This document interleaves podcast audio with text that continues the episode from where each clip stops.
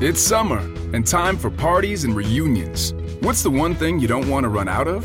Ice. Save at Lowe's for the 4th and get the new Bosch French door refrigerator with the advanced Quick Ice Pro system. You'll have an ice maker fast enough to keep up with your family and friends. So, whether you're filling a glass or a cooler, you'll always have plenty of freshly filtered ice with Bosch. Shop Lowe's for the values you want on appliances today and every day. US only. Pacundê apresenta Resenha de Boteco. Fala galera, tudo bom? Aqui é o Celotas do CastCast e eu tô aqui para te lembrar que esse podcast que você está ouvindo é uma produção da Pacundê. Pacundê é um selo que depende da sua ajuda para continuar com a sua programação e com a sua estrutura. Então acessa pacundê.com.br e ajuda lá com valores a partir de R$ reais mensais. Sendo apoiador, você pode se inscrever em sorteios exclusivos de todos os programas da casa. Lembrando que toda terça-feira tem CastCast aqui na Pacundê. Valeu! Vinícius. Vinícius. Vinícius de Moraes. Fala galera! Sejam todos bem-vindos. Este é o Resenha de Boteco, canal mais ousado da web mundial, hein? Web é coisa de velho, meu Deus do céu. Mais ousado do YouTube. Pronto. Hoje é segunda-feira, 22 de março de 2021, nesse momento 21 horas e 2 minutos. Sejam todos bem-vindos. Este é o Resenha. Está começando mais um programa preleção aqui no canal Resenha de Boteco. Você pode me encontrar nas redes sociais, na Vina10, tanto no Twitter, quanto no Instagram, quanto no Facebook, em qualquer lugar aí você me acha, cara. Até no LinkedIn, se você me procurar, você vai me achar. Claro que com não tanta ousadia como temos aqui, pois LinkedIn né, é um outro, uma outra linha de Vina 10. Está começando então mais um programa Preleção, comigo sempre, ele, Murilo Stringari, o Mug. Fala galera, bem-vindos a mais um Resenha de Boteco. Tivemos jogo finalmente, né, Vina? Tivemos jogo, hein, cara? Agora pelo menos todo mundo fez um joguinho, né? É, graças a Deus, finalmente Curitiba estreou na, na temporada. Vamos falar um pouquinho dessa classificação aí. Depois de dois anos sendo eliminado na primeira fase, Curitiba consegue, consegue passar de fase na Copa do Brasil. Vamos ver o que a gente pode falar do Atlético, né? O Atlético não está podendo nem treinar, tem o jogo do Paraná também, o Atlético o Paraná que conseguiu a primeira vitória aí no estadual. E vamos bater um papo com a galera aí. É isso aí, Mug. É isso que temos de assunto. A gente vai fazer uma proeza. Vamos tentar fazer render esse programa. Claro, tivemos os jogos aí, como você falou, mas, pô, já faz quase uma semana que teve o jogo do Paraná, o jogo do Coxa também, tem o jogo amanhã. Então a gente consegue render alguma coisa, mas realmente, devido aí à questão de decretos, a questão de limitações aí por questões da Covid-19, os times estão realmente é, bloqueados aí de ter as suas atividades. Já abri a minha aqui para brindar nesse programa de hoje. Você deve estar com o seu belo chá. Não, hoje estou tomando água. Então, saúde. Um brinde aí à sua aguinha. Você que já está nos acompanhando, está ao vivo aqui conosco, Deixe o seu like aí no vídeo. É, se você não é inscrito no canal, inscreva-se, ajude aí o Resenha de Boteco a crescer. Nós temos uma meta aí de até dia 15 de abril atingirmos a marca de 1.300 inscritos no canal. Nesse momento estamos com 1.070, se não me falha a memória. Então, nós temos uma meta ousada, como somos, né, Mugi? Para atingir aí até o dia 15 de abril. E por que dia 15 de abril? O canal do Resenha de Boteco faz um ano no YouTube. A gente tem o nosso programa lá na Pacundê, nos podcasts. Um abraço para a galera lá da Pacundê, que segue essa parceria com a gente, trabalhando aí, reproduzindo os programas aqui do Resenha nessa versão YouTube, digamos assim, né? Já tanto no Spotify, no Deezer, enfim, no iTunes, você acha a gente lá. Mas faz um ano que a gente entrou no YouTube no dia 15 de abril e por isso temos aí esse desafio de atingir 1.300 inscritos. Certo? Então a gente, então a gente pede pro pessoal aí pra gente atingir essa meta, né, Vina? O pessoal divulgar a gente, compartilhar. É... Lembrando que a gente sempre faz os nossos sorteios aqui, até tem, tem coisas novas aí que a gente vai mostrar para vocês. Sei que o Vina hein, tá, o Vina tá ansioso para mostrar aí, infelizmente não vai mostrar hoje, mas a gente conta com a colaboração de vocês aí para fazer o nosso, o nosso canal crescer. É isso aí, gente. Faça o canal do Resenha crescer. A gente gosta de fazer as coisas crescer. enfim, cara, é isso aí, gente. A gente começa esse programa. Você que está aí também, deixe o seu comentário, é, registre aí a sua participação. Se você tiver com vontade de fazer a gente ainda mais feliz, tem o botãozinho do super chat aí. Pode mandar um realzinho que seja, a gente já fica muito feliz. Então, ajude o Resenha da forma que você quiser. Dando like, se inscrevendo, compartilhando, ativando as notificações para não perder nenhum vídeo, comentando a gente, é, comentando nas nossas redes sociais, ó. Instagram e Twitter do Resenha. Faça aí essa, essa frente para nos ajudar a crescer e evoluir nesta pandemia. Um abraço, já registrando aqui a participação. Gustavo Dias com a gente, só no aguardo do início do programa. Vitor Macedo também sempre com a gente, boa noite. Meu parceiro Pofal, Zé Neto, fala Zé Neto, o rei do Miguel também no treinamento da M2. O Fernando, fica Rodolfo, batom de cereja maior que pai e maior que coração coração com buraquinhos. Pô, ma maior que pai, não, né, cara? Não, não é maior que o Fábio Júnior nunca. Ai, cara, nessa, nessa, nesse paredão, eu sou hashtag fora Rodolfo. Eu sou fora Gustavo Rodolfo Dias, também. só no aguardo aqui. Futebol só no aguardo com os requisitos legais e outros. O Edu Mito Martins, parabéns pelo aniversário. Vinícius, obrigado, meu parceiro. Leva o Mug pro futebol na M2 quando tudo isso passar. Mug será aluno da M2 quando a M2 voltar. Isso é fato, é trato, contrato assinado já. Não tem mais desculpa, hein, Mug? Isso é fato, só preciso voltar aqui da praia, né? Ainda tô na praia Exatamente. de, de quarentena, até dar uma melhorada nas coisas aí em Curitiba me cuidando aqui tranquilo. Mas com certeza, quando, quando voltar, eu vou, vou lá treinar com vocês sim.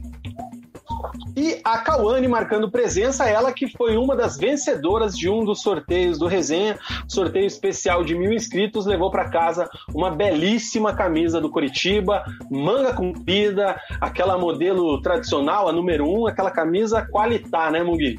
Aquela, aquela é qualidade. Falando nisso, Vina, é uma, uma notícia até do Curitiba, assim, até antecipando a pauta. É, foi Manda confirmado lá. a 1909 vai ficar pelo menos até o final do ano. Então, a ideia da, da nova diretoria do Renato Fulador de trazer uma marca internacional, por enquanto fica em segundo plano e a 1909 segue pelo menos até dezembro. É isso aí. Então, quem quiser aí, ó, dá uma olhada no nosso Insta, tem lá a foto da Cauane com a camisa que ela ganhou de presente, tem a Liane também, e é isso aí. A gente começa mais um programa preleção de hoje, trazendo aí primeiro algumas atualizações do belíssimo Ruralzão 2021, que é a maior bagunça da história dessa federação, cara. Olha que a federação já fez várias e várias ao longo dessa história aí dela, né? Desde a gestão do Onaireves Moura, agora com Hélio Puri. E, cara, tá tendo campeonato, joga. Tem um jogo sim, jogo não, sabe Deus quem joga, quem não joga. Tem time que não jogou ainda, ou tem time que jogou um jogo só e não jogou nunca mais. Eu sei que nós tivemos nesse fim de semana Londrina 3, Cianorte 3, e Cascavel CR 0, Toledo 1. E pasmem os senhores, Deus, já tivemos queda de treinador. O Silvinho do Londrina foi mandado embora, ele treinou o time do Londrina no último jogo do acesso né, para a Série B, já caiu. E o Alex Alves, também treinador do Cascavel CR, foi mandado embora. Os dois já caíram, passou a faca já no Paranaense, no Mas nosso campeonato... querido Ruralzão. Campeonato estadual é isso aí, né, Vina? Serve só para derrubar treinador. Então, só para a galera ter uma ideia, porque eu, eu sou sincero, não sei nem o que tá acontecendo. Na, na primeira rodada ainda falta o jogo do Curitiba e Cascavel, que é aqui em Curitiba.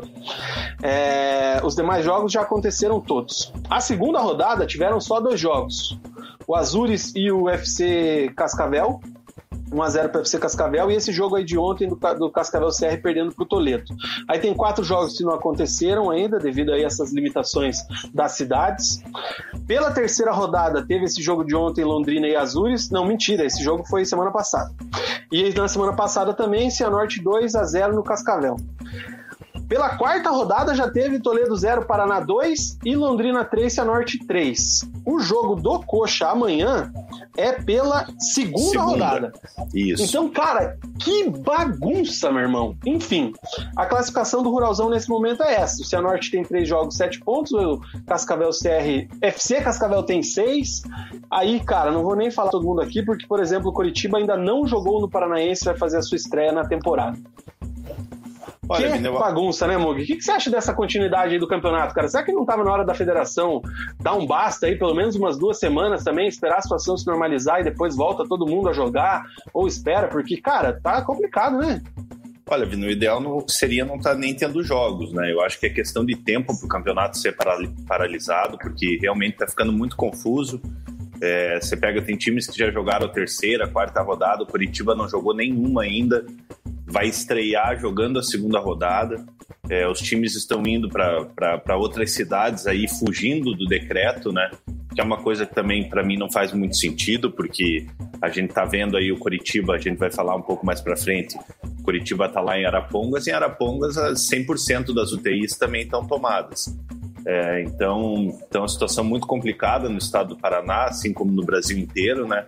É, eu acho que, que é questão de tempo dessa essa paralisação. E quem sofre são os times do interior, né, Vina, que precisam desse, desses valores, apesar de baixos que o, que o campeonato gera. E os times da capital ainda acabam conseguindo se manter, mesmo com dificuldades. Mas quem sofre são os times do interior. A gente lembra, ó, tô observando aqui que na quarta-feira tem também um FC Cascavel contra o Operário agendado. O Curitiba vai permanecer em Arapongas aí durante essa semana. Bem provável que, se não houver nenhuma restrição aí da questão da saúde pública, devam marcar mais um jogo do Curitiba aí ao longo dessa semana. Atlético não tem nenhuma previsão de jogo, né? Porque não tá podendo nem treinar. Mesma coisa vale pro Paraná Clube. Enfim, cara, que situação.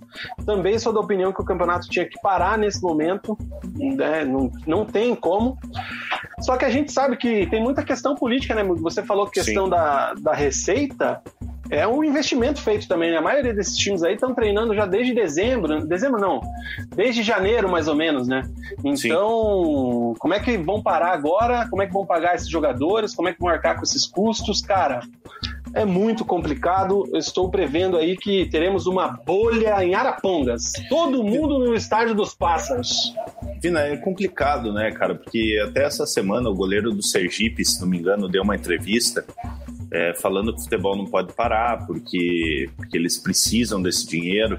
Esses jogadores de times menores fazem contratos curtos e, e ganham ali um salário mínimo, né? É, então fica realmente complicado. Então, então é uma situação muito delicada. A gente entende o lado do, do jogador que precisa sustentar a família ali. É, mas o momento que a gente está vivendo de, de pandemia e morrendo quase 3 mil pessoas por dia, é, eu acho que a gente tem que priorizar a vida, né? Mas, obviamente, eu consigo entender o, o lado do, do jogador que depende ali desse valor ali para o seu sustento. É, isso é, é, é, o que a gente fala do, da situação geral, né, cara? Quem tem que arrumar uma solução para isso é a federação, é a CBF que tem que ajudar os clubes, é a federação que tem que ajudar os clubes, é, dar aí uma base para que eles consigam se manter, assim como a gente fala do nosso governo federal, estadual também, ajudar essa galera que e, não tá podendo trabalhar, né, cara? Essa a é a verdade. E a CBF tem condições de ajudar, principalmente esses clubes menores, né? Ou se tem, meu amigo, ou se tem. É... Gustavo Dias aqui, deixa eu registrar já a galera que está comentando. Gustavo Dias mandando um abraço aqui, os coritibanos de Paranaguá. Manda abraço ao Mug e muita saúde para todos. Um abraço para a galera de Paranaguá. Rio Branco um abraço que vem. Pra... Um abraço para a galera falar, de Paranaguá, uma, uma cidade que eu tenho, tenho um carinho, tenho conhecidos lá. É, meu pai tem uma tem um negócio lá também. Então, um abraço para todo mundo de Paranaguá aí. Obrigado, Gustavo. Fernando fala aqui que a federação já cansou de fazer besteira, mas nessa não acho que seja culpa deles. É, Aí a opinião do Fernando. O Deconte, um meizinho do Gabriel, inclusive, hein, cara? Um beijo para ele, lindo. Beijão para ele. Os times do interior vão fazer todos os jogos menos contra os times de Curitiba. Depois vai rolar uma maratona aqui do Trio de Ferro, já sabendo quantos pontos precisam para se classificar. Guilherme Mol deixou seu like. Obrigado, Mol. O Ventura fala que a pressão não é nem da federação, é da CBF. É, a confederação falou que não vai mexer em datas para nenhuma rodada da Copa do Brasil ou dos campeonatos nacionais. E aí a Federação Paranaense vai sambar para fazer os jogos de qualquer modo. Vindo em o cima Victor... desse comentário do, do Ventura, antes da gente falar do, do Vitor aí, é, a CBF ela, ela homologou alguns jogos da Copa do Brasil ali para Volta Redonda, algumas cidades de, de Minas Gerais, então tá praticamente com, com campo neutro. É, e realmente a CBF está fazendo uma pressão muito grande para a continuidade dos, dos campeonatos, deslocamentos grandes, por exemplo, Curitiba, sair de Curitiba, ir para o Mato Grosso, estava em Cuiabá, desceu para Rondonópolis, volta para Curitiba. Então, muito arriscado e a CBF parece que está tá pouco se importando para o que está acontecendo com o Brasil. E teve até o jogo do Havaí, agora foi marcado para Cascavel. Eu vi agora há pouco Sim. aqui, até alguém, alguém falando aqui, ó. Arapongas, do, o, o Deconte está falando aqui, o Rafa, ó, tá acontecendo em outros estaduais. Vai ter jogo do Paulista no Rio de Janeiro e marcaram o jogo da Copa do Brasil do Havaí em Arapongas. Tá, o Vitor sugere para que sejam feitos todos os jogos em Orlando, como é feito na NBA. Então a Orlando aqui do Paraná será Arapongas. O estádio dos Pássaros vai ser uma bolha e todo mundo vai morar lá, cara. Gustavo Dias sugere para quem está vendo F1 Drive to Survive é como diz Lewis Hamilton, cash skink. Infelizmente a galera não se organiza e tem isonomia. Inclusive, Fórmula 1 volta esse fim de semana. Essa série que ele citou aqui é sensacional, está na terceira temporada, recomendo. E estou muito feliz que a Fórmula 1 volta esse fim de semana. Fogaça fala aqui, salve, salve, Vina e Mug, buenas. que mais que temos aqui, cara? É, o Ventura fala que ontem o volante do Figueira arregaçou o joelho contra o Criciúma. A falta de anestésicos e as cirurgias não essenciais estão suspensas. Num cenário desses, arrisca acabar a carreira do cara. A gente vai falar disso daqui a pouco, mas é uma situação que eu não tinha me atentado, Mugi. O Henrique Vermute sofreu uma lesão grave no jogo Sim. da Copa do Brasil, rompeu o ligamento do joelho, você pode falar melhor com mais detalhes, mas entra mais ou menos nessa situação, né? Se eu não me engano e se eu vi certo, a cirurgia dele entra nessa linha de que não está autorizada. Como é que fica? É, Vina, para você ver a situação, para a gente ter um, ter um parâmetro da situação. Existem UTIs de Covid. Então, quando a gente fala de ocupação de, de leitos de UTI, quando fala 100% da ocupação da, das UTIs de Covid, é, são essas UTIs. Você pega em Curitiba, hoje divulgaram que está com 102% de ocupação. Passou de 100%, obviamente, abriram mais leitos. Então, os casos de Covid já estão tomando conta da UTI normal, entendeu? Já está já tá se expandindo. É, o vermute, por ser uma cirurgia no, no joelho ali que ele, que ele vai ter que fazer, provavelmente ele vai fazer num, em alguma uma clínica particular. É, não num hospital, né? Então, então eu acho que talvez tenha um pouquinho mais de, de facilidade de fazer. É, então... É, esse, é o, esse é o conflito que a gente tem assim que na, na cabeça, né, cara? A cirurgia eletiva ela tá cancelada. Se um, uma pessoa comum rompe o joelho aí, sei lá, cai do ônibus indo trabalhar, alguém que é essencial, esse cara estoura o joelho dele, a cirurgia dele tá bloqueada, será que ele não consegue? Não tenho essa informação. Fica aí a minha reflexão. Se eu estiver falando besteira, me corrijam e me perdoem por motivos de ser leigo na história. Futebol é um esporte de contato, cara. O cara tem uma, uma conclusão ali na, na, na cabeça. É, vai que ele precisa de uma vaga numa UTI ali, como é que vai fazer? Então, eu acho que estão arriscando um pouquinho demais. É, nosso parceiro Luiz Moleta, Moletinha, salve galera. Na opinião, o futebol profissional é uma profissão como qualquer outra. Mug, agora com Ibragamalho Coxa vai. Será? Um abraço do Fogaça. Um abraço pro Gabiru, Um abração para ele aí, tá sempre acompanhando. Tem que falar pra ele mudar o nome dele. Põe um Gabiru ali no nome dele, porra. É, tinha, tinha que colocar Gabiru ali.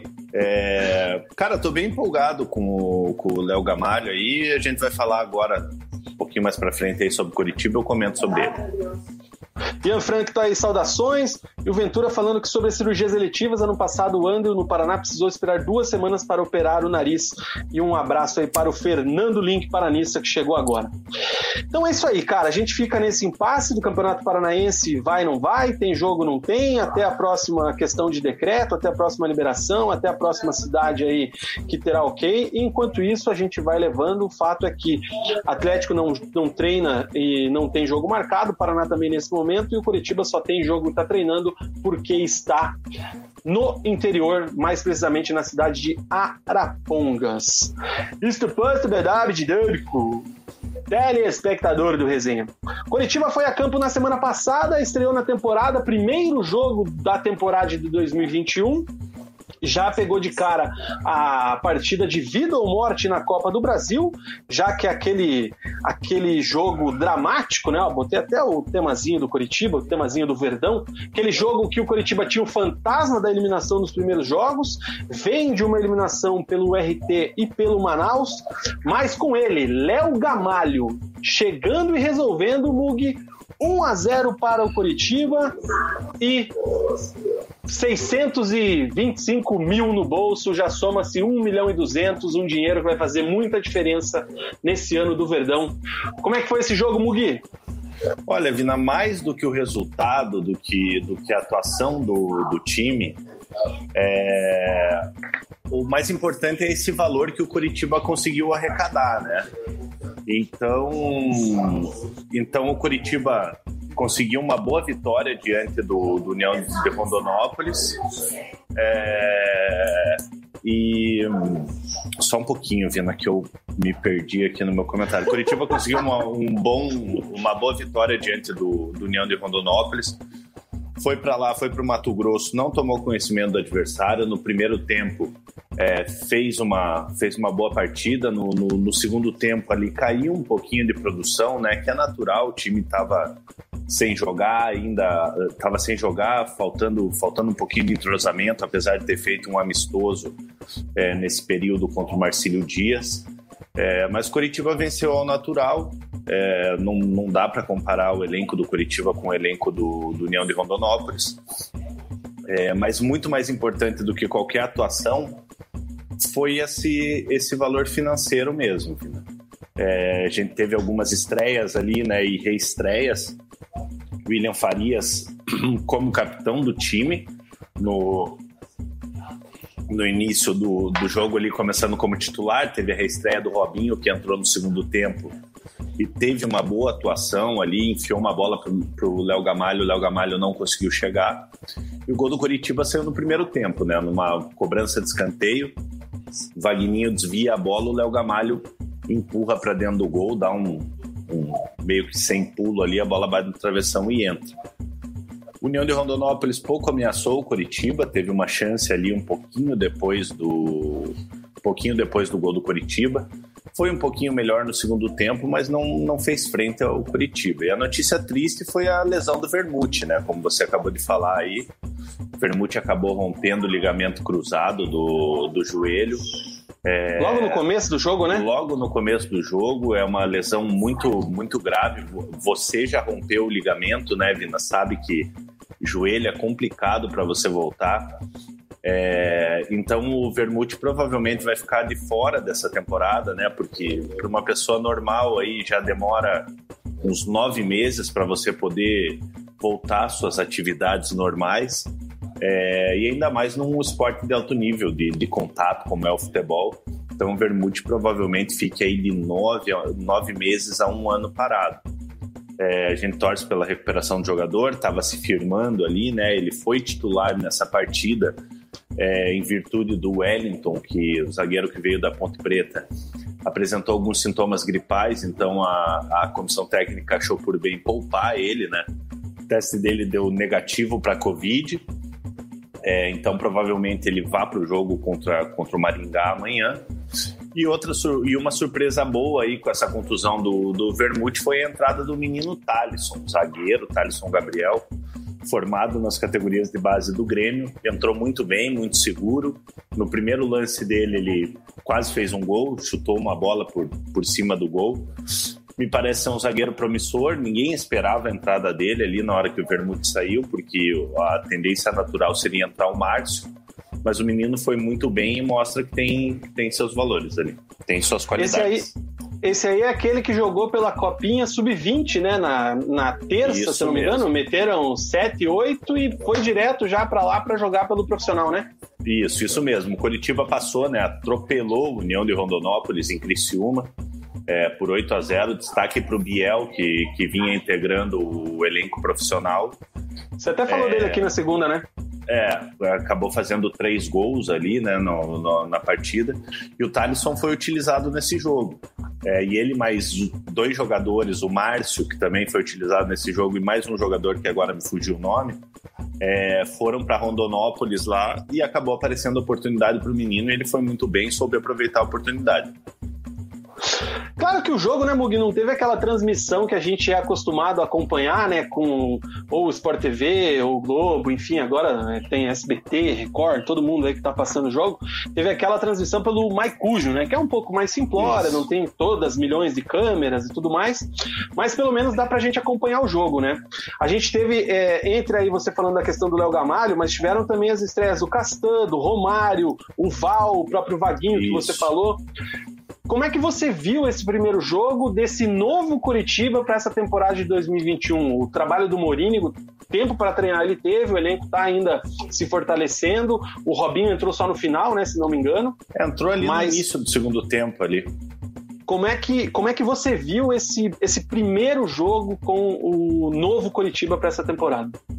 Olha, Vina, eu gostei dessa, desses novos jogadores. William, William Farias ali, que a torcida já conhece, muito combativo é, foi muito bem. O maior destaque do jogo ali, os dois maiores destaques da, desses estreantes, eu coloco o. Olha só, coisa linda. Até colou é, aqui, ó. Eu coloco o Léo Gamalho e o Romário, lateral esquerdo. Romário muito bem no apoio, muito bem na, na parte defensiva também. Léo Gamalho com faro de gol. O Val, que veio do Botafogo de Ribeirão Preto, é lateral direito, mas acabou jogando ali como segundo volante. Também foi bem, arriscando chutes de fora da área. É, apesar que teve um chute dele que ele, que ele mandou a bola, a bola foi parar lá quase em Cuiabá, a bola, né? Isolou a bola, mas ele deu um bom chute também, que o goleiro fez uma boa defesa. É, a gente teve o Vagninho, que correu bastante, um jogador muito voluntarioso é, distribuiu caneta no jogo, deu umas três canetas no, no jogo, foi muito bem também. O Igor Paixão, que é uma, uma cria da base, estava emprestado para o Londrina, né? conseguiu acesso para a Série B com o Londrina e retorna agora. Também foi muito bem, é um, é um jogador que eu vejo, vejo muito potencial. E o Valdeci eu achei um pouquinho abaixo. O Valdeci, que entrou no lugar do Igor Paixão, é, acabou não mostrando não, não, até não teve muito tempo para mostrar o seu futebol, né? É, e foi um pouquinho abaixo. Outro destaque do Igor Paixão, o Igor Paixão quase fez um golaço. Né? No segundo tempo ele acerta uma, uma bola ali que, que se entra, ia ser, um, ia ser um golaço, a bola pega no travessão, sobra para o Léo Gamalho, o Léo Gamalho bate cruzado e acaba perdendo o gol. Mas gostei sim dessas, dessa, dessa escalação do Curitiba, dos, dos novos reforços. Acho que não dá para se empolgar ainda, é muito cedo. Mas essa, essa classificação aí, depois de dois anos traumáticos sendo eliminados na primeira fase da Copa do Brasil, é, dá um ânimo pro elenco aí para a continuidade da temporada. A galera comentando por aqui, o Henrique Cardoso, nosso parceiro Kiki. Vamos combinar que vencer o União Rondonópolis também não é credencial. Agora vem o Operário. E o Gabiru mudou o nome já ali, hein, Mug? Foi ali nas configurações já mudou Aí o nome. Sim, ó. Hein? Boa, Gabiru. Sim. Diz que vai ser jogão, clássico, coxa e operário, Dali Fantasma. O Fernando Link também acha que, com respeito, mas o operário opera o Curitiba. É, o Gustavo Dias aqui conversando com o Kik, dizendo que o Coritiba colocou nomes que valeram a pena pela movimentação, como o Igor Paixão, que o Mug lembrou agora também. Rafael Terna chegando agora. Pessoal lá, Clube Cheveteiros, Léo Golmalho. Logo, logo ele alcança os números do Ricardo Oliveira em 2020.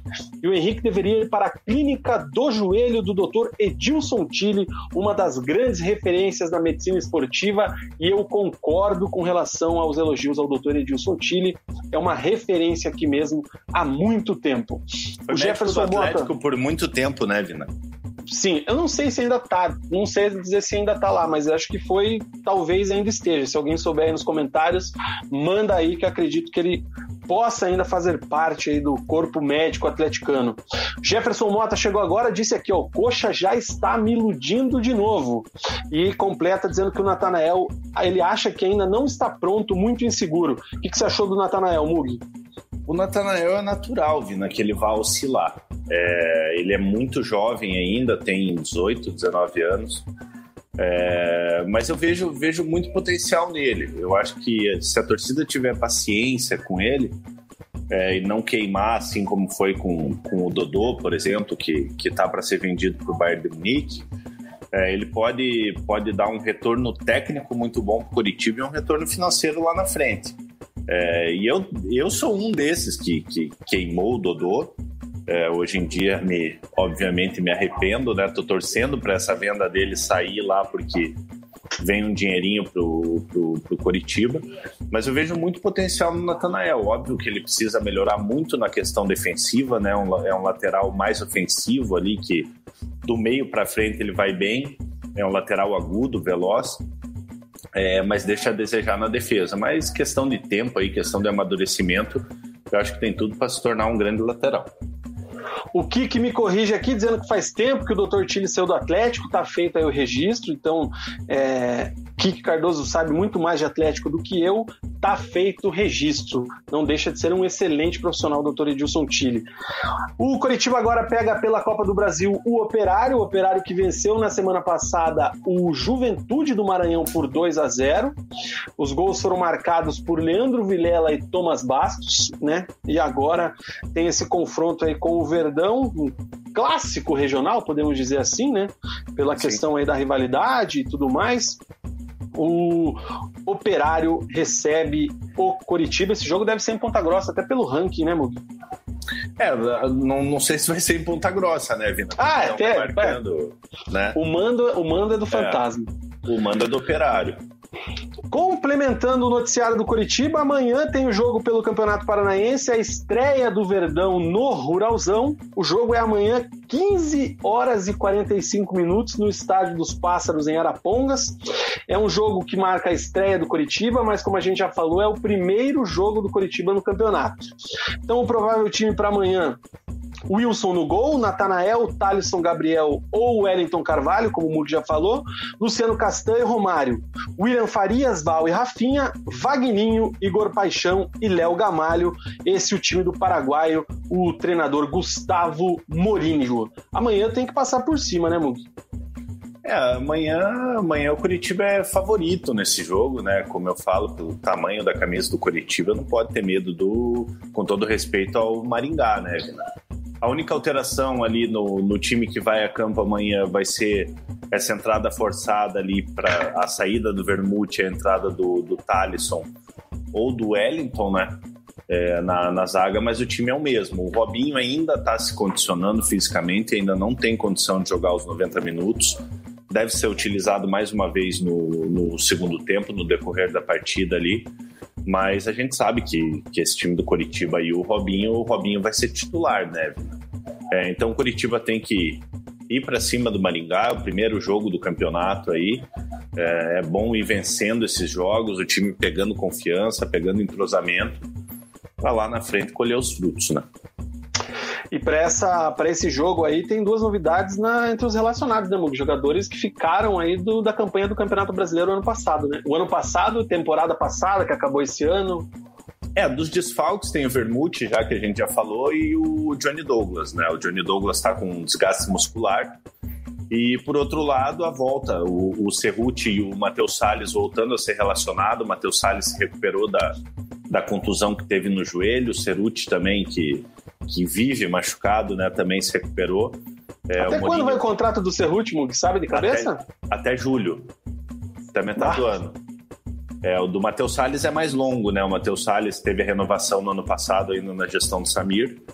É, o Cerruti é um contrato um pouquinho mais curto. Então vai ter que mostrar serviço aí se quiser, se quiser renovar com o Curitiba. É, então, são duas novidades na delegação que está lá em Arapongas. O time fica em Arapongas até domingo, fugindo desse decreto, né? Que, que acontece em Curitiba e em Colombo, né? O CT do Curitiba fica em Colombo, mas como o decreto se estendeu para a região metropolitana ali, o Curitiba ficou impedido de, de utilizar o CT da Graciosa. Então, Curitiba aproveita a semana para ficar lá, levou três goleiros também, levou boa parte do elenco. É, e esses dois jogadores aparecem entre os, entre os relacionados. Acho muito pro, pouco provável que já sejam utilizados, porque precisam ainda de ritmo de jogo, estão há muito tempo parado. Então, acredito que o Morínigo está levando mais para observar eles nos treinos ali do que, do que para utilizar na partida. O Fernando fala aqui que a segunda fase da Copa do Brasil é por sorteio, o mando é do Coxa. Então, tá aí. Já tá feito o registro. O Jefferson Mota pergunta: será que o Robinho e o Rafinha podem jogar juntos quando ambos estiverem em condições? O que, que você acha, Mundo? Eu acho que podem e devem, Vina. É, o Robinho jogando como meia centralizado ali e o Rafinha como ponta, é, eu não vejo problema nenhum dos dois, dos dois serem, serem titulares. É, obviamente vai ter que montar um esquema ali que porque são jogadores já com uma idade um pouquinho mais avançada. É, o Curitiba jogando com o centroavante, que é o Léo Gamalho, que apesar de sair um pouquinho da área, é um jogador que joga mais fixo. Mas eu acho que a tendência é essa sim. O, assim como foi na, no jogo contra o União de Rondonópolis lá, que o Robinho entrou centralizado ali é, distribuindo o jogo, dando bons passes, com o Rafinha aberto pela, pelas beiradas. Eu penso que também pode acontecer, cara. Até por isso que eu imagino, na, na, dentro da normalidade, é, um time montado com o William Farias e o Johnny Douglas, ou talvez o próprio Matheus Salles, né? Que são volantes que seguram mais, marcam mais, apesar de que gostam de chegar, de chutar de longe, né? O Johnny fez gols pelo Paraná na, na Série B, o William Farias tem gols aí na carreira. É, eu acho que o problema realmente é só a questão do Rafinha na marcação ali pela ponta, né? Até ele aguentar, ele dá vida. Ele pode, Sim. ele vai se matar durante 45 minutos. É, é, depois é, é, lucro, né, cara? Mas daí vai do, do lateral e dos volantes ali quando, quando o Rafinha cansar cobrirem a dele, né? O Rafinha já é um jogador com, com uma idade avançada, ele não vai aguentar os 90 minutos ali ficar dando carrinho no, no, lateral, voltando, recompondo. Então daí vai do lateral e do, e do volante que faça a cobertura ali para cobrir o Rafinha. Acredito que joga assim, os dois dá para jogar e devem jogar, né, cara? Vina, tem um comentário o... do Kik ali, o último ali, veja ali. O Cooperário não conta com o Pedro quem? Expulso no primeiro jogo da Copa do Brasil. Isso, então fazer um registro aqui. O Pedro não vai, não vai jogar contra o Coritiba. Ontem foi aniversário do Pedro. É, mandar um abraço para ele, ele está sempre acompanhando a gente aqui. É, e acabou sendo expulso no jogo contra, contra o Juventude do Maranhão lá. Então tá registrado aí, um abraço pro, pro japonês, feliz aniversário. Tá sem coxa o Japa, deu um lance no Instagram esses dias, até comentei lá, falei, que é isso, japonês? Para de dar um lancinho aí. Mas se eu não me engano, o Muga aniversário dele foi dia 20, cara, porque eu lembro dia que era dois dias, era dois dias depois do meu. Então um isso, abraço pro japonês aí que tá muito nervoso, muito estressado, sendo expulso aí contra o Juventude do Maranhão. Clube dos Cheveteiros pergunta se a gente acredita que logo seja possível contabilizar os valores do Dodô e do Igor Jesus para complementar o orçamento de 2021, já que podem haver aí valores com relação à parte do clube formador, né, Mug? O Igor Jesus está fazendo os golzinhos dele lá, pode render alguma coisa, e o Dodô, com essa venda iminente aí que você disse para o Bayern de Munique, alguma coisa rende, né, cara? É, Vina, o Galatasaray é, sondou o, o, Igor Jesus, né? O Igor Jesus tem 30 jogos, 18 gols.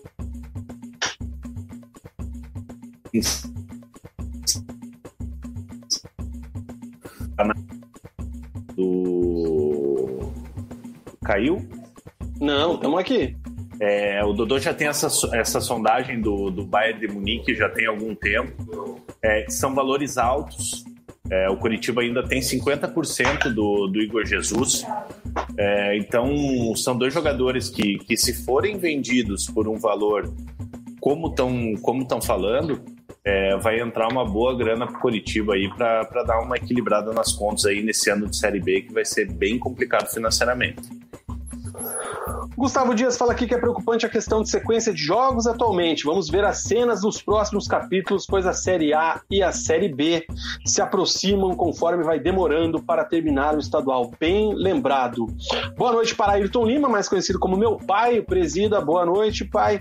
E o Gustavo Dias dizendo aqui que tem uma camisa dos 100 anos do Pedro Ken. Capaz, cara, Pedro Ken fez só Porra. 34 agora. Gustavo, deixa guardado essa camisa aí, cara, porque nosso centenário não, não foi nada bom, né, cara?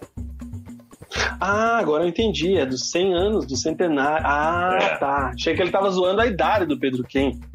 Eita, eu sou juvena, hein? Centenário, pô, cara. Caiu no centenário, né? 2009 contra o Fluminense, aquela tragédia no, no, no Couto Pereira. é, é isso aí. Bom, chegamos ao fim do bloco do Coritiba, Mugel. Tem mais alguma coisa aí, cara, que ficou, que passou batido? Cara, do Coritiba é só isso, né? Vamos. Expectativa para o jogo de amanhã é, é boa, né? Vamos, vamos ver como que o Coritiba vai se comportar nesse jogo contra o, contra o Maringá. É, eu vejo o mesmo nível, mais ou menos, do, do União de Rondonópolis lá. É, então ainda não é um verdadeiro teste, né? O teste de verdade vai ser contra o Operário, que vai ser um dos adversários na Série B. O Maringá que tem um jogo no campeonato até agora, um empate. Então, para eles é muito importante. Empataram com Londrina na primeira rodada, no dia 11 de março, também em Arapongas. Isso mesmo. Você está acompanhando o programa Preleção aqui no canal Resenha de Boteco, um oferecimento de M2 Soccer Studio mesmo na pandemia, mesmo com os, o, a academia fechada, a M2 está cumprindo o seu decreto aí é, como deve ser, a M2 está fazendo seus treinamentos de maneira remota, cara. Até, ó, deixa eu tirar esse videozinho aqui e colocar o registro do professor Murilo, o treinador Murilo Bedusco, ele que é o professor proprietário da M2 Soccer Studio, dando treino online para ele, Guilherme Moreira, cara. O homem fazendo seu treino em casa, Mug, dei uma olhadinha e o Murilo não deu folga para Guilherme Moreira, fazendo ali no cronômetro todos os exercícios de Cezinha, senão ele dá aquela roubada, porque a gente sabe que o homem é preguiçoso. E ele tava fazendo certinho? Metade Ó. foi. Boa. O homem é brabo, hein? Su. Vamos, vamos. Boa, Gui, boa, Gui. Boa, boa. Vamos, 30 Esse Cezinha é uma lenda. Enfim, cara, você que busca aí mesmo na pandemia, manter aí a sua forma. Saúde mental nesse momento é muito importante, galera. É, entre em contato lá com o M2 Soccer Studio. M2 Soccer Studio, DDD 47 9991 4289. Você vai falar com a Carol. É, ela vai poder te passar lá algumas informações, como é que vai funcionar nesse momento, confirmar tua matrícula para depois. O importante é você se manter saudável. Então, o M2 está dando todo esse suporte para os seus alunos. E claro, quando tudo isso passar, você vai contar contar com toda a estrutura da M2 Soccer Studio. Aí, ó, os registros dos treinos, que qualidade de Vinícius de Moraes na batida de direita e de esquerda. Fica ali no começo de Santa Felicidade, ali uns 400 metros antes do portal de Santa Felicidade, na Manuel Ribas 2658, aqui em Curitiba. Siga a M2 lá no Instagram, hein? M2 Soccer Studio, parceira aqui do Resenha. Um abraço pro Murilo e um abraço pra Carol Mugi. É isso aí, Vina. E logo estaremos lá.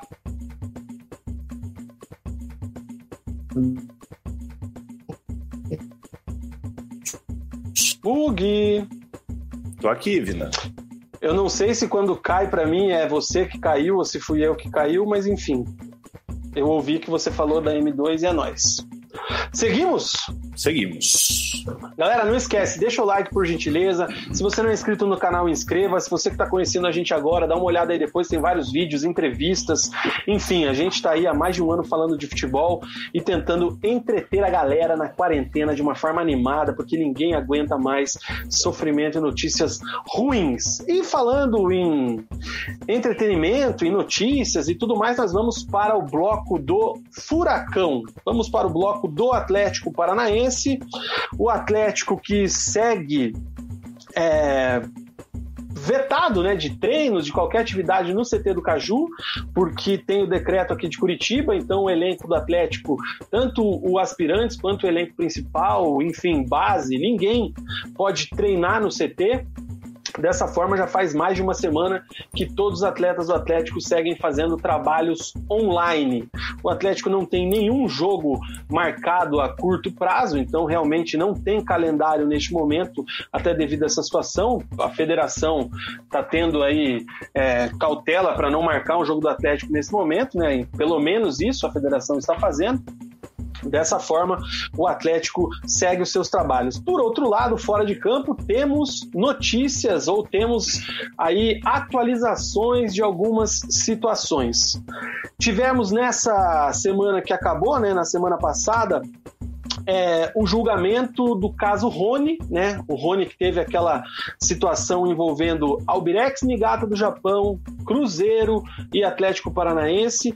O Atlético está proibido de contratar jogadores até o final da janela dessa temporada, mas aí tentando uma liberação, tentando um acordo, tentando alguma situação, o Atlético teve o julgamento desse recurso, enfim, o que está online pode dar o nome correto para o que estava acontecendo. O fato é que teve julgamento e dentro de duas semanas sai uma decisão que pode ser favorável ou não ao Atlético.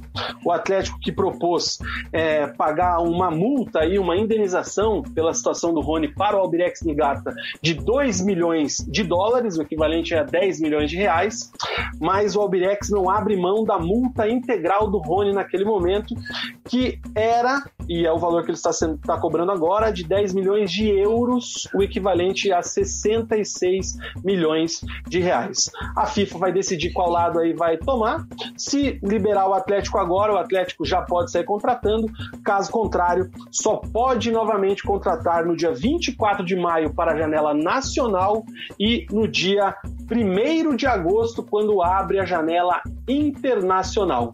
Então, o Atlético que está aí se preparando para um ano de calendário cheio, uma Sul-Americana com regulamento diferente, uma Copa do Brasil e um Brasileirão, onde o Atlético espera fazer campanha melhor que fez em 2020, está ansiosíssimo para essa questão. E Mugi, antes de passar a bola para você, cara, sabe de quem a torcida atleticana se, se, sente muita saudades nesse momento? Quem? Doutor Domingos Moro. Se Domingos Moro tivesse à frente das causas atleticanas nesse momento, ele faria até os japoneses do Albirex Nigata chorar de compaixão por Mário Celso Petralha e o Atlético Paranaense. O Atlético já estaria contratando a rodo nesse caso. Isso sem dúvidas, né? Foi um dos maiores advogados aí que a gente teve é, na área desportiva do, do Paraná.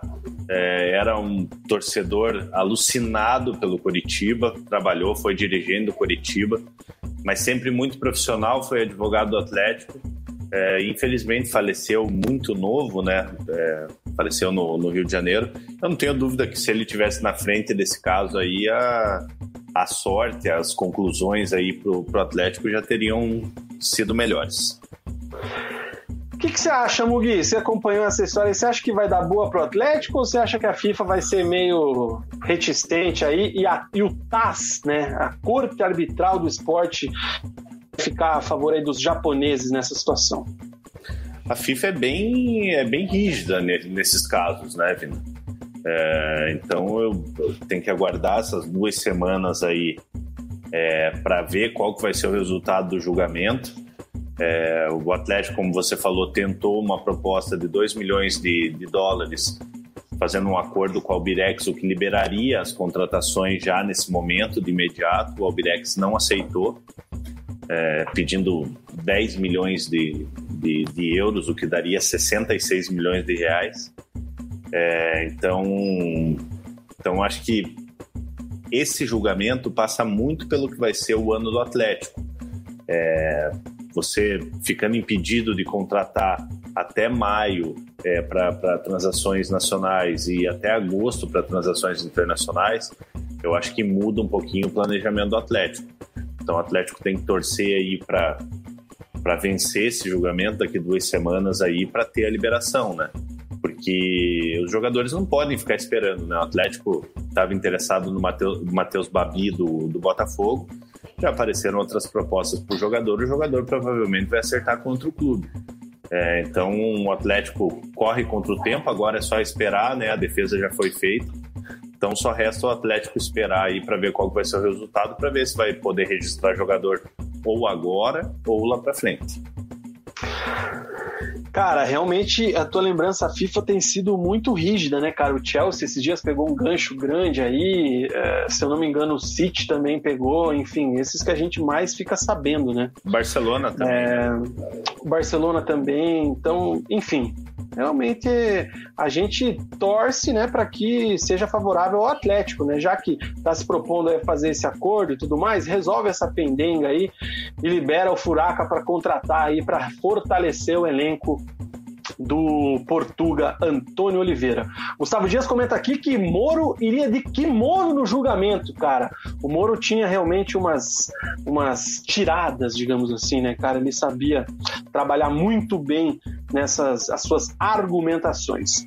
o Vitor fala aqui que tudo que o Atlético fez de ruim para a federação, a federação está dando troco agora, ele está na espera do resultado do BAN essa semana, acho que só na outra. E ele completa aqui que o Atlético ofereceu os 2 milhões de dólares mesmo.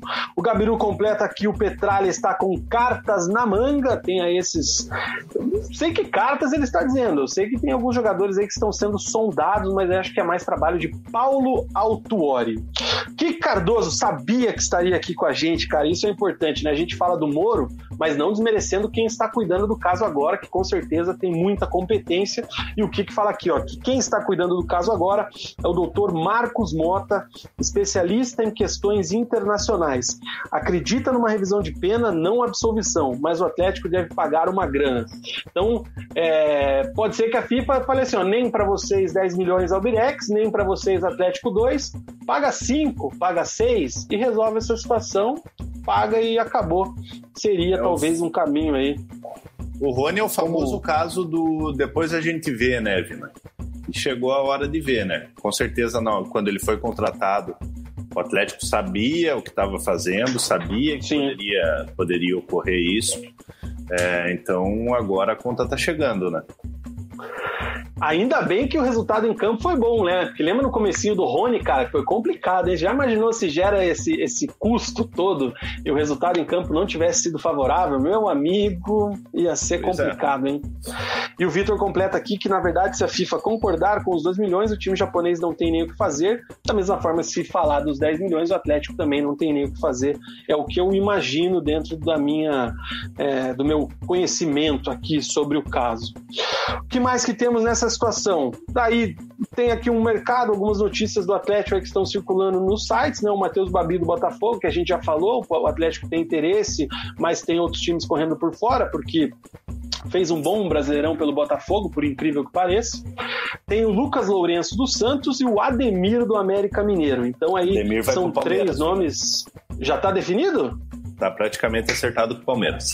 Então, é isso aí, ó. Vai perdendo tempo, o jogador não pode esperar. O Atlético pode perder nomes importantes aí na formatação do seu elenco para essa temporada de 2021 o Kik concorda que o Rony valeu cada centavo.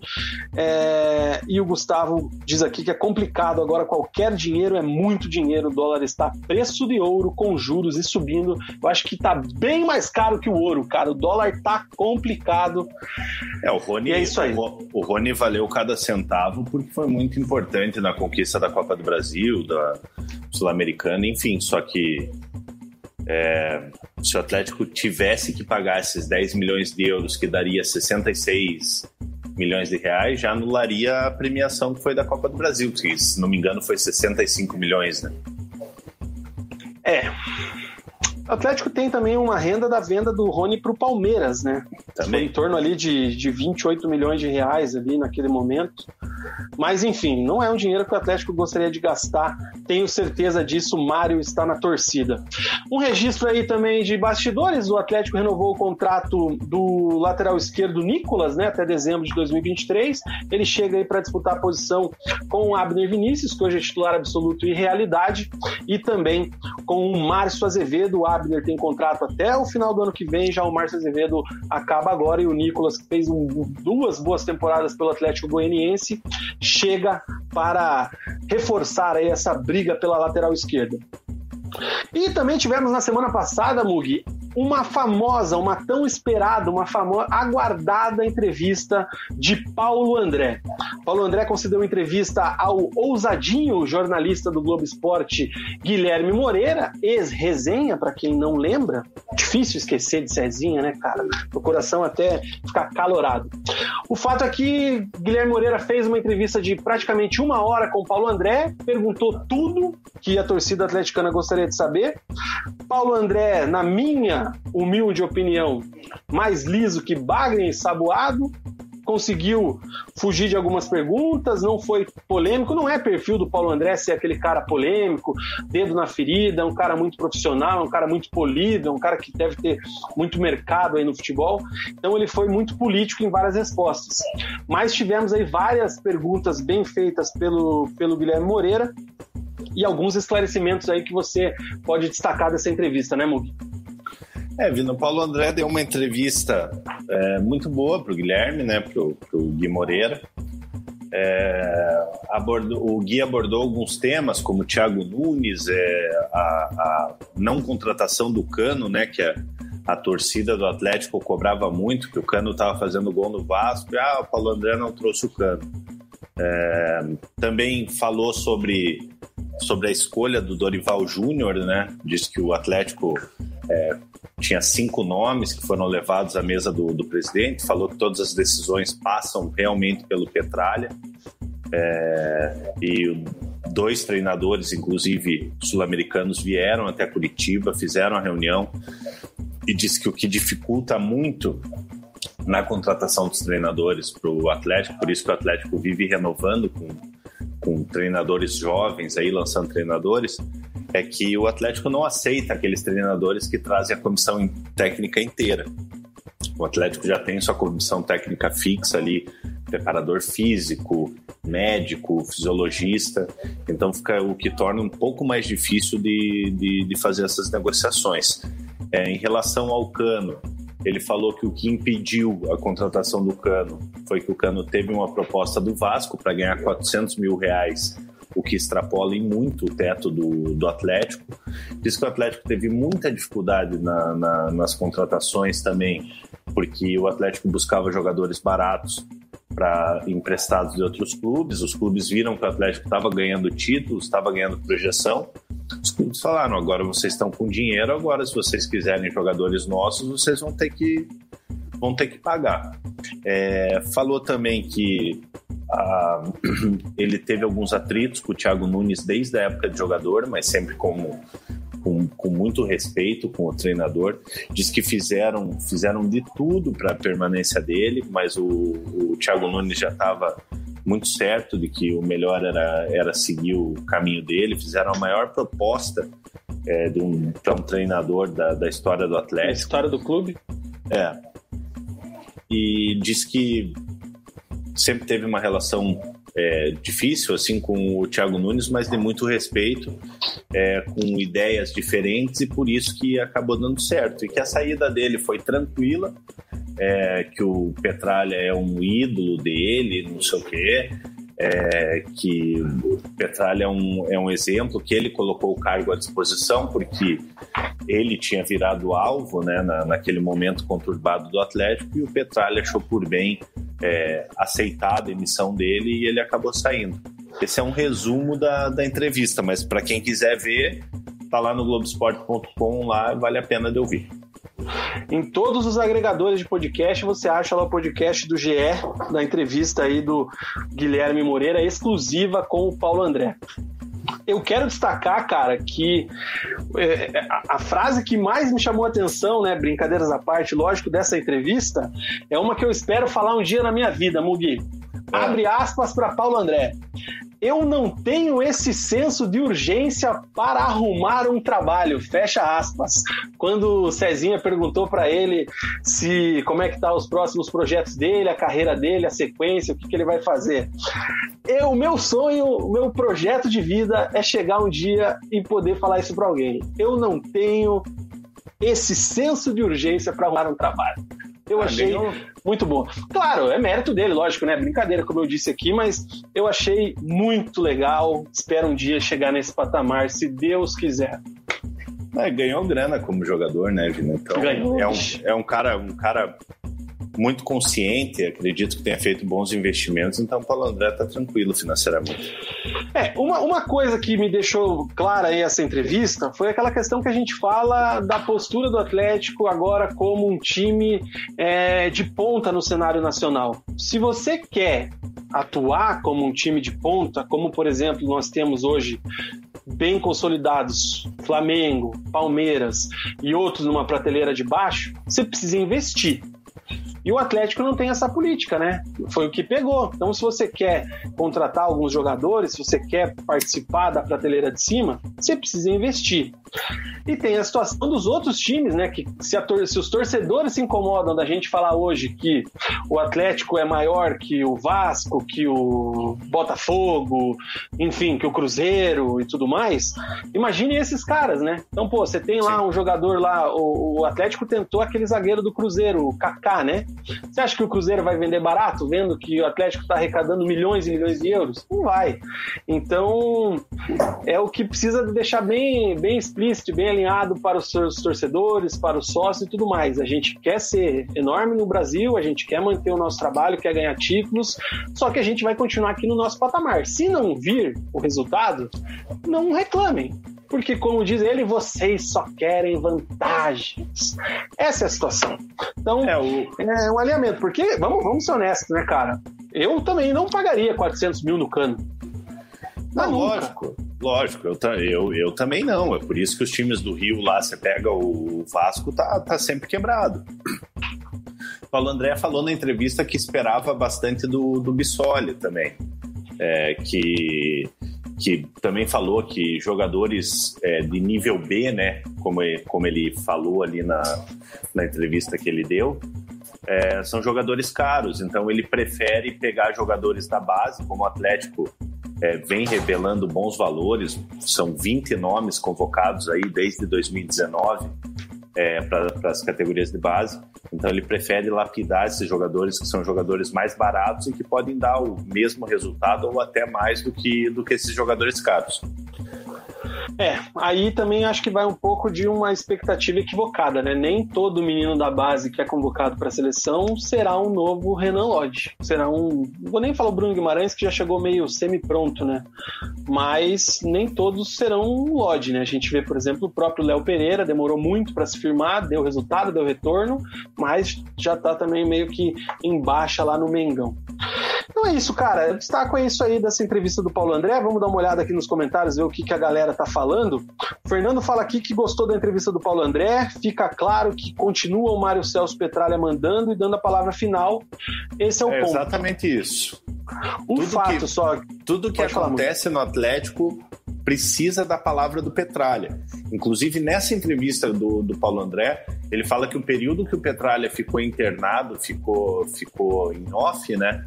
É, isso atrapalhou muito o processo de renovação do Thiago Nunes. O que eu acho que tem uma diferença para hoje é que o, o, o, o Paulo Autuori tem mais influência sobre Petralha do que tinha Paulo André. Isso eu imagino que seja. Sim. O Kik, o Kik Cardoso fala aqui que o Thiago Nunes saiu, o Paulo André pôde nos mostrar no que deu as ideias que ele quis implantar. Realmente, na opinião do Kik, foi muito mal para ele. O Paulo André, como dirigente, é um bom podador de bonsai. Um abraço para Marcelo Ribeiro, que está nos acompanhando lá no Facebook, a convite aí de Ayrton Lima, e também o Kik fala aqui que se for para pagar caro num perna de pau como Marquinhos Gabriel, é melhor por um piada base. Isso é importante, né? Ele até fala durante a entrevista da chegada do Carlos Eduardo, né? O Cezinha questiona muito bem ali essa questão do Carlos Eduardo, que chega, vai mal, depois recupera. Ele fala que o Carlos Eduardo até era para chegar e ser uma reposição para o Rony, que ele não esperava que o Rony fosse sair. É, para mim ficou meio a, a, o critério de contratação, assim, ele não abriu muito, né? Até no final ele fala, né? Ele não gosta de dar entrevista. Então, mérito total e parabéns a Guilherme Moreira por ter conseguido fazer uma entrevista com o Paulo André de uma hora lá no podcast do GE.com. Fica aí a dica pra galera. Certo, Mugi? Certíssimo, Guilherme. Fechamos o bloco do Atlético, não? Sim, né? Fechamos, fechamos o Atlético e vamos pro Paranito para finalizar. Vamos pro Paraná Clube, vamos ver se hoje a gente acerta o palpite da duração desse programa, porque a gente vai conseguir a proeza. Já passamos de uma hora, cara. Já rendemos uma, uma hora. Uma hora e quatro, você falou uma hora e treze, né? Não, meu palpite acho que foi uma hora e vinte. É, tem que dar uma não olhada sei. no WhatsApp ali.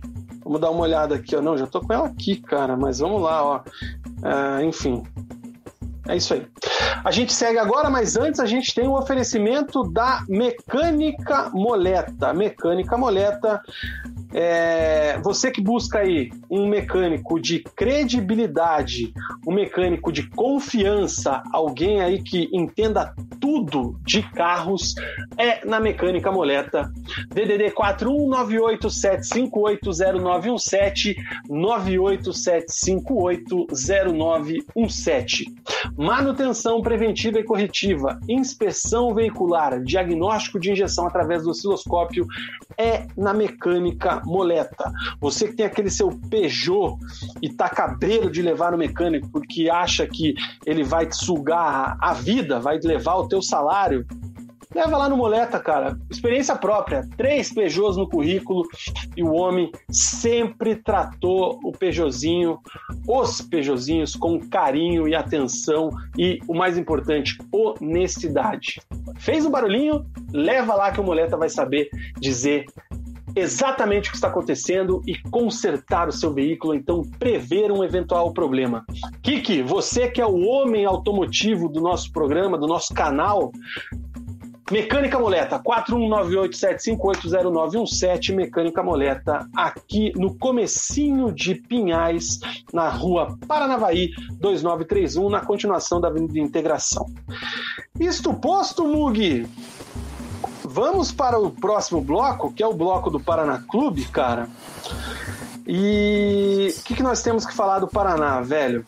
Paraná, enfim, venceu a primeira partida na temporada sob o comando de Maurílio Silva, o Rambo, agora o treinador Maurílio Silva. 2 a 0 no Toledo, um joguinho à tarde também, esse horário do Campeonato Paranaense. Aquela transmissão de qualidade dos nossos colegas lá de Toledo, é, não me lembro o nome do canal, um abraço para eles, transmitiram o jogo na íntegra. O Paraná venceu por 2 a 0 gols de Da Silva de pênalti no primeiro tempo e Gustavinho no segundo tempo, uma jogada mais trabalhada, uma bola que vem da, da esquerda, assistência ali do querido volante meia, que eu não me lembro o nome do fera agora. Gustavinho chega pela direita e faz um bonito gol. Enfim, o Paraná vence por 2 a 0 a primeira vitória do Maurílio, que nas entrevistas para mim nitidamente tirou uma tonelada das suas costas. Cara, a impressão é que ele tirou todas as dívidas da, do Paraná em peso estavam nas costas, ele tirou com essa vitória, estava muito aliviado o Maurílio na coletiva pós-jogo. Mug. Tirou mesmo, né, Vini? É, porque já havia sido eliminado da, da Copa do Brasil na primeira fase para o Cianorte. Era um dinheiro que o Paraná contava é, para equilibrar um pouquinho as contas. É, acabou perdendo no, no, primeiro jogo do estadual. É, então já já estava se sentindo pressionado. O time do Paraná não conseguia engrenar e consegue essa primeira vitória e uma vitória uma vitória boa é, diante do Toledo fora de casa. É, e acredito que dê uma, uma certa tranquilidade aí para o Maurílio, Maurílio trabalhar esse elenco do Paraná. É, o Maurílio fez algumas alterações em relação aos dois primeiros jogos, né? É, o Hugo Sanches acabou caindo, o Gustavinho é, atuando como titular, sofrendo um pênalti, fazendo um gol. É, então, aos pouquinhos, o Maurílio vai encontrando o time ideal para o Paraná aí para a sequência da temporada. Thiago Alves começou como titular, achei que foi bem no jogo. Gustavinho, para mim, vem sendo o melhor jogador do Paraná nesses primeiros jogos. É um jogador muito agudo, é um jogador que tem uma boa velocidade, tem uma boa técnica. É, é um jogador que vem chamando mais a minha atenção nesse momento. Não achei que foi pênalti primeiro, no lance do primeiro gol. Achei que o lance de falta foi fora da área. A arbitragem apitou no momento da queda, para mim foi errado. Mas, enfim, não tem VAR, não tem nada. Paraná já foi assaltado tantas vezes também. Enfim, tá aí um pênalti, na minha visão, marcado de forma equivocada. Primeiro tempo achei que o Paraná até estava mal, até cheguei a twittar que o placar de 1 a 0 era um placar mentiroso. Acho a defesa do Paraná extremamente perdida, cara. Totalmente bate muita cabeça. O Renan fez algumas defesas ali no primeiro tempo. Já no segundo, o Paraná melhorou bastante. Acho que o Maurílio deu uma chinchada nos caras no intervalo, né? Pelo que eu vejo, o Maurílio é um cara muito enérgico, assim, pelo que a gente teve também de referências. Cara um pouco. É, cobra bastante jogadores, né? Então, o Paraná melhorou bastante aí no segundo tempo. O Biteco entrou, acrescentou alguma coisa. O da Silva achei que é um 9 interessante. A questão é que eu tenho um conflito na minha cabeça que a gente precisa abaixar a régua do que espera do, dos jogadores do Paraná Clube, né? Você não consegue não pode exigir deles o que exigia antes, né? Porque agora o Paraná é um clube de terceira divisão, né? Então, assim, às vezes a gente, pô, mas esse cara aqui é fraco. Pô, mas acho que pro que precisa, acho que tá bom, né? Então, esse é o conflito que eu tenho internamente aqui na é minha que, cabeça. Na verdade, tanto, tanto para a torcida quanto para a imprensa, é, é, a novidade o Paraná na Série C. Então, o nível dos jogadores, o Paraná fez um mercado para a Série C, para tentar o acesso para a Série B. Então, então, como é uma coisa nova para a gente, a gente não, não sabe o que esperar de fato desse, desse elenco do Paraná. Lógico, tem alguns jogadores já conhecidos no mercado nacional, como é o caso do Cristiano, que até agora não correspondeu, né, o lateral esquerdo. É, tem o caso do, do Renan, que já estava na temporada passada, tem o, o, o Salles, que, que é o zagueiro ali, o Anderson Salles também, que é um jogador conhecido. É, mas ainda não dá para não dá para a gente cobrar muito esse elenco do Paraná. Eu acho que tem que haver cobrança por, pelo, pelo fato de ter deixado escapar a classificação na Copa do Brasil. É, mas é o que você falou, Vino. O Paraná hoje é um time de Série C. O Paraná tem que saber o, o seu lugar, onde o Paraná está, para um passo de cada vez retornar a série, a, a Série B e, quem sabe, daqui a uns anos retornar à Série A, por que não? Isso é importante, um passo de cada vez. Paraná não tem jogos marcados, está impossibilitado de treinar, segue com treinos online e é isso aí. Esse é o noticiário do Paraná Clube nesse momento com relação aos jogos. Porém, o Paraná também apresentou aí esses dias, mais precisamente durante o fim de semana, seu 18º reforço desde que a nova gestão assumiu. É o uruguaio Maxi Rodrigues, ele que é meia criadora, meia de armação. Jogador tem 30 anos, teve uma passagem pelo Grêmio e pelo Vasco.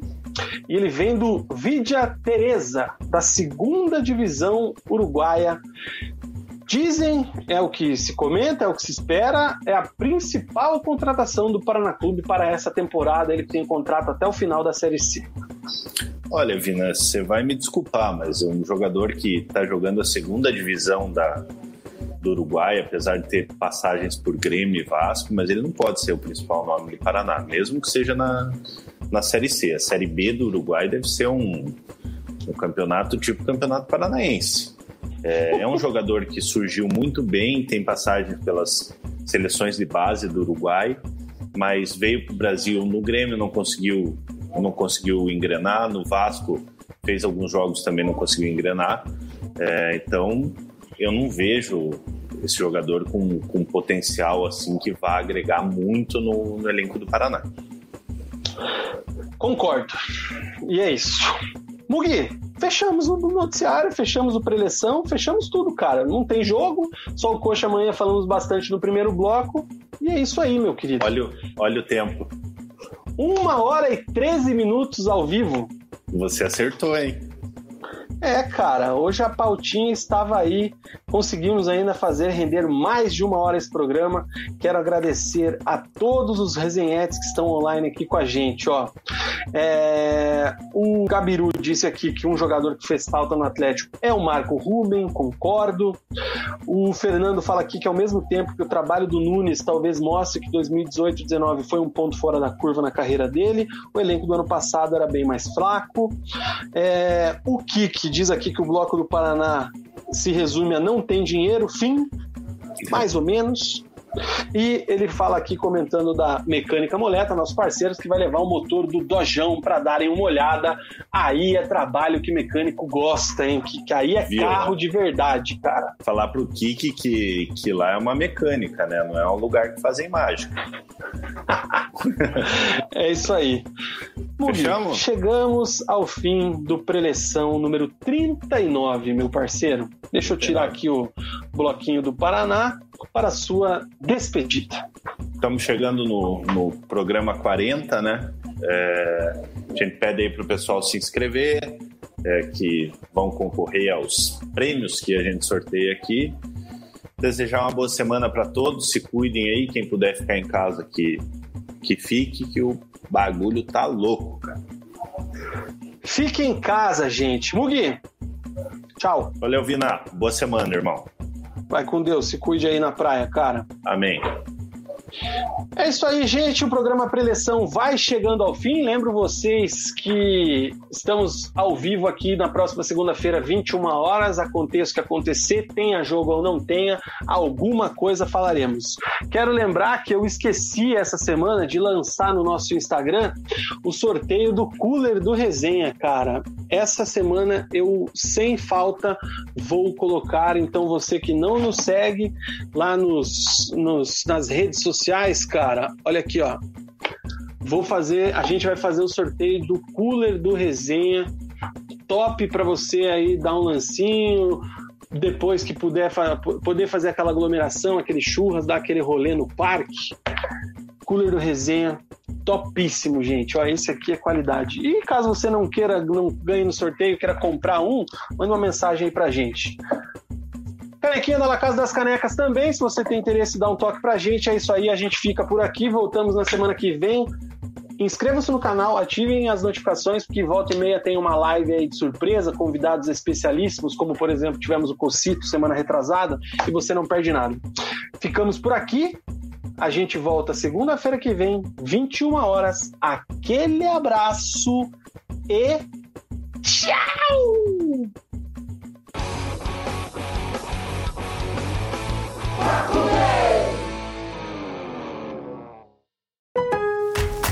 It's summer and time for parties and reunions. What's the one thing you don't want to run out of? Ice. Save at Lowe's for the 4th and get the new Bosch French door refrigerator with the advanced Quick Ice Pro system. You'll have an ice maker fast enough to keep up with your family and friends. So, whether you're filling a glass or a cooler, you'll always have plenty of freshly filtered ice with Bosch. Shop Lowe's for the values you want on appliances today and every day. U.S. only. It's summer and time for parties and reunions. What's the one thing you don't want to run out of? Ice. Save at Lowe's for the 4th and get the new Bosch French door refrigerator with the advanced Quick Ice Pro system. You'll have an ice maker fast enough to keep up with your family and friends. So, whether you're filling a glass or a cooler, you'll always have plenty of freshly filtered ice with Bosch. Shop Lowe's for the values you want on appliances today and every day. U.S. only.